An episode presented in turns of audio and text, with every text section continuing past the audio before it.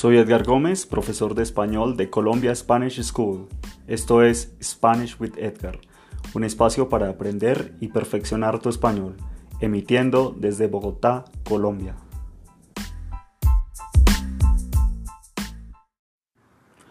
Hola amigos y amigas, bienvenidos a un episodio nuevo de su podcast Spanish with Edgar. En nuestra primera sección, nuestra sección de gramática, vamos a terminar con el presente subjuntivo. Esta es la tercera parte, el tercer episodio del presente subjuntivo y el episodio final sobre este tema. En la segunda sección vamos a hablar sobre el vocabulario específico del clima, el tiempo. Y finalmente tenemos una sección cultural en la que vamos a aprender sobre algunas frutas que nacen y que se producen en diferentes regiones de Colombia. Bien, vamos a empezar entonces con el subjuntivo. Vamos a hacer hoy un contraste, vamos a analizar el contraste y las diferencias que hay entre la realidad y la irrealidad o la no realidad.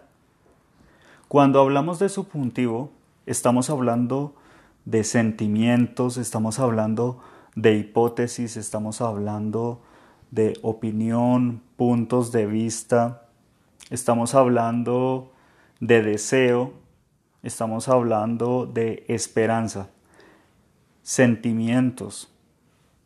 Todas estas sensaciones, todos estos escenarios comunicativos indican que estamos hablando de la irrealidad. Muchas veces queremos una cosa, deseamos una cosa, pero la realidad, afortunadamente o infortunadamente, es otra. Ahí es cuando usamos el subjuntivo, en la irrealidad, cuando no es real la situación o lo que estamos deseando. Por otra parte, cuando tenemos la realidad, cuando estamos hablando de una forma más objetiva, no tan subjetiva, estamos hablando en presente indicativo. Esta es una de las grandes formas y las maneras más comunes de diferenciar el subjuntivo y el indicativo.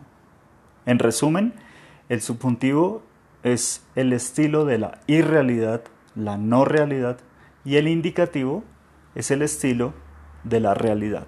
Por ejemplo, yo puedo decir, hace mucho frío en Bogotá. Ojalá que haga sol mañana. Esto es irreal porque los marcadores, los informes del clima, los pronósticos del clima realmente me dicen que mañana va a llover en Bogotá y toda la semana va a llover en Bogotá, infortunadamente. Ahora, mi deseo, mi esperanza es que haga sol, es que no llueva. Esta conjugación está marcada en subjuntivo. Por otra parte, el clima de Bogotá, como ya dije, está lloviendo, está gris. Estos verbos, como tú puedes escucharlo, están en presente indicativo que es la realidad. Esto es lo que está pasando realmente, en este caso, con el clima de Bogotá. Por otro lado, tenemos otra forma de análisis con el subjuntivo y el indicativo en contraste y son como los deseos y las hipótesis especialmente negativos cuando decimos no creo que yo no creo que haga sol mañana. Si yo voy a decir una hipótesis negativa, entonces necesito usar el subjuntivo. ¿Listo? Si tengo una hipótesis afirmativa o un pensamiento positivo, especialmente cuando decimos creo que, que es como el I think en inglés, lo expresamos con presente indicativo o presente simple. Yo creo que mañana llueve o va a continuar lloviendo. En resumen, en conclusión entonces tenemos que el subjuntivo es la irrealidad y especialmente las suposiciones negativas. Y el presente indicativo es para la realidad y para las hipótesis que queremos expresar de forma afirmativa. Si tú quieres aprender más de este tema, no dudes en contactarme a mi correo personal, SpanishWithEdgar at colombiaspanish.com o enviarme un mensaje a SpanishWithEdgar en Instagram. Y con mucho gusto puedo enviarte o solucionar tus preguntas, porque yo sé que definitivamente este es uno de los temas más complejos, más polémicos y más complicados del español.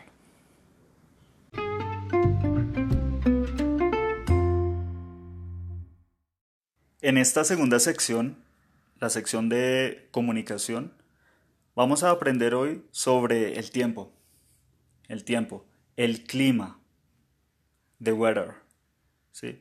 Eh, para nosotros, el tiempo y el clima son parte similar, son sinónimos. Esto es importante porque en, en otras lenguas, quizás en inglés, quizás en alemán, el tiempo es más cómo disfrutamos o cómo pasamos eh, momentos con nuestros amigos o con nuestra familia. Pero en español el tiempo hace referencia al clima. Por eso vamos primero a iniciar con algo muy importante y un error que es frecuente, es típico en algunos estudiantes cuando aprenden español y es que dicen la clima. Vamos a empezar por decir que el clima es masculino. Igual que palabras como el sistema, el tema, el dilema. Todas estas palabras que finalizan en ma son masculinas. Es importante. ¿Por qué? porque estas palabras son conceptos abstractos, no podemos tocarlos, son abstractos. Por eso, por esa razón, el tema, el clima, el sistema, el problema son palabras masculinas. Diferente, por ejemplo, de la cama, ¿no? Porque podemos tocarla, no es abstracto. Por esa razón es femenina. Bueno, Vamos a pasar entonces a hablar sobre el clima, el tiempo. Por ejemplo, hace mucho frío en este momento en Bogotá. En Bogotá normalmente noviembre es un mes muy frío, es un mes muy lluvioso. Llueve constantemente. Por esa razón vamos a decir que los verbos del clima siempre están conjugados en tercera persona. Entonces, por ejemplo, nosotros podemos decir llueve. El verbo es llover, ¿no?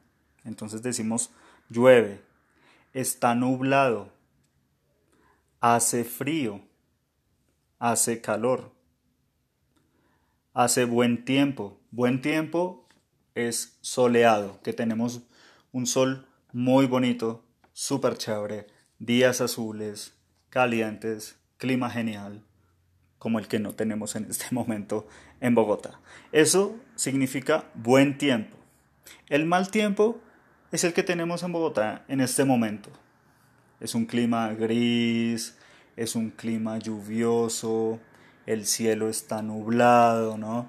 Con muchas nubes, mucho viento también. Eso significa el mal tiempo. Otros verbos como nevar, nevar, cuando cae la nieve, también son en tercera persona. Todos estos verbos del clima están conjugados siempre en tercera persona. Muy importante recordar esa parte. Tenemos otro vocabulario como por ejemplo el sol, la luna. Eh, también con el tiempo hay otro vocabulario para protegernos como las herramientas o cosas. Por ejemplo, para llevar si salimos a la calle en días de lluvia. ¿no? Entonces es importante, por ejemplo, el paraguas. El paraguas o la sombrilla es ese objeto o esa cosa tan importante que nos protege del mal tiempo, del mal clima, del clima en este momento, en este noviembre de Bogotá.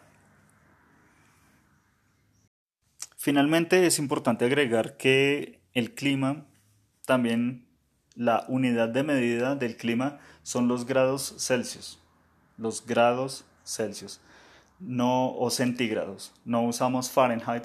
Creo que en la mayoría de países de Sudamérica no usamos Fahrenheit, sino que usamos eh, los grados Celsius o los grados centígrados.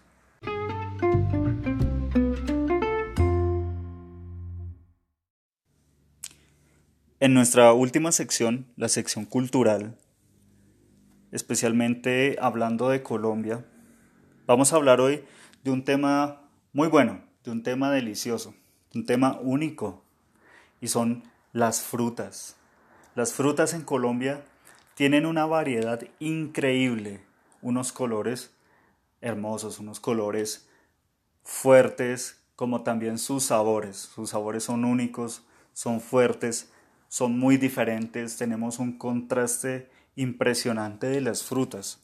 Es por eso que vamos a hablar de algunas regiones específicas de la geografía de Colombia en que nacen o se producen estas, estas frutas.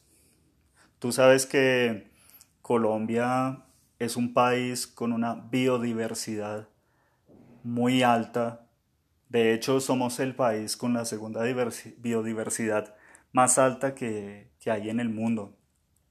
Y esa biodiversidad también es porque nuestra geografía es muy accidentada. Tenemos montañas, tenemos selvas, tenemos llanuras, tenemos costas y tenemos diferentes climas también por, por este contraste de regiones.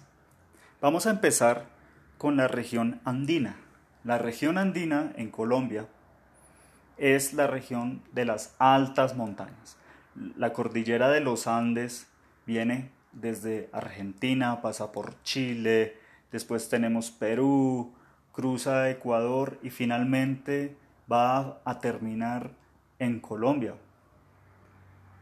Toda la geografía de Colombia, desde el sur, este, hasta el noroccidente, tiene unas montañas que influencian mucho la tierra y por supuesto la diferencia climática y también la biodiversidad y por eso es que nos podemos encontrar con frutas específicamente de esta región, como por ejemplo la curuba. Si tú vienes a Colombia y vas a tomar un jugo, te recomiendo el jugo de curuba, curuba. Es un jugo muy bueno, muy rico, eh, de color un poco como naranja claro. Eh, bueno, en fin, es, delicioso. Por otro lado, tenemos entonces la guayaba, que es una fruta muy buena con, con mucha vitamina C, incluso más vitamina C que la naranja. Tenemos la guanábana, la mora, la piña o el aguacate el aguacate. Los aguacates colombianos también son un producto de altísima calidad. Incluso se está exportando cada vez más hacia otros países del mundo. Después tenemos la región Caribe. En la región Caribe, que es donde está la costa, muy famoso por Cartagena, por Santa Marta, por Barranquilla o San Andrés, tenemos una fruta que se llama el zapote. Zapote es una fruta café afuera, naranja adentro. Tenemos el tamarindo con un sabor muy ácido, el plátano o los bananos. En esta región es donde se produce la mayor cantidad de banano en Colombia. Después tenemos la orinoquía, que es un poco al suroccidente, quizás limitando los límites con Venezuela, con Brasil, y se produce mucho la naranja, los limones y las mandarinas. Estas frutas son típicas de esta región porque es una región plana, no es una región con montañas, es una región completamente plana y donde el clima es caliente y ayuda mucho a producir estas frutas también por la humedad. Tenemos ahora la región del Pacífico, en el este de Colombia, donde se produce mucho el borojó, el níspero y el chontaduro. Dicen muchos que estas frutas son afrodisíacas.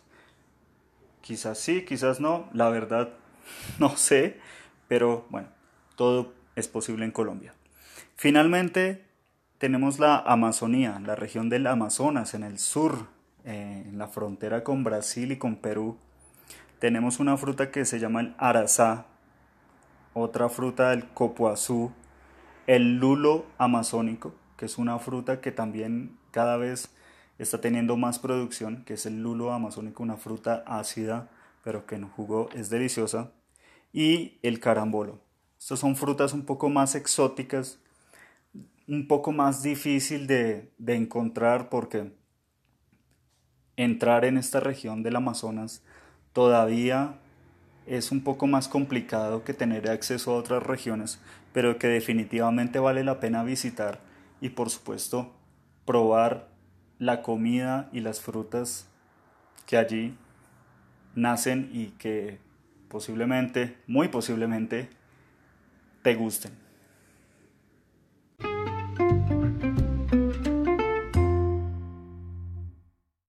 Muchas gracias por aprender conmigo. Nos escuchamos en el próximo episodio. Este fue Spanish with Edgar. If you want to learn more about Columbia Spanish School, please email me at contact at colombiaspanish.com and follow me on instagram.com slash Spanish with Edgar.